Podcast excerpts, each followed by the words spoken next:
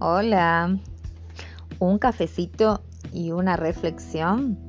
Hoy quiero hablarte sobre la esperanza. La esperanza se tiene, se da, se comparte y también se entrena. Desde el coaching, el para qué de la esperanza tiene nombre de motivación, de positivismo, de búsqueda de objetivos, de fijación del reto y de su proceso para lograrlo. La esperanza contiene el valor de la confianza. Confías primero en ti mismo, pero también en otros e incluso en la situación si fuera preciso.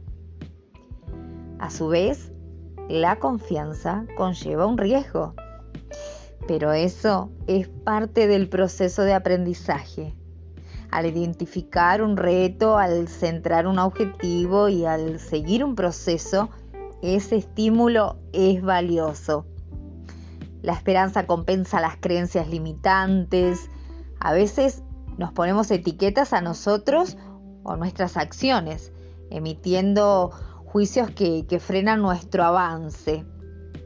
El ego nos hace creer que las cosas son de una determinada forma para mantenernos seguros sin embargo, al romper ese filtro podemos sentir que nuestro objetivo es alcanzable. La esperanza implica valentía. La confrontación de nuestro ego supone salir del área de confort, vencer el miedo y dejar entrar a la esperanza. La esperanza es parte del amor. Enamorarse de una idea, de un reto o de un objetivo implica un proceso en el que la creencia en este valor ayuda al surgir cualquier dificultad, aunque sea externa. La esperanza es fortaleza. El hecho de creer en que algo sea posible fortalece nuestro ánimo frente a las adversidades.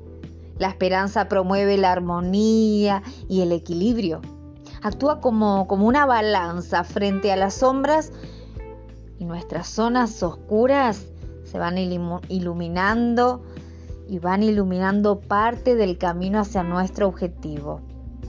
La esperanza nos cura, nos sana, es como un bálsamo frente a las erosiones causadas por la frustración, el pesimismo, la culpa o los errores cometidos.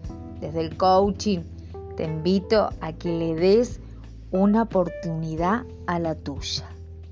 Te envío un abrazo enorme. Mi nombre es Andrea Maqueira, coach y conferencista.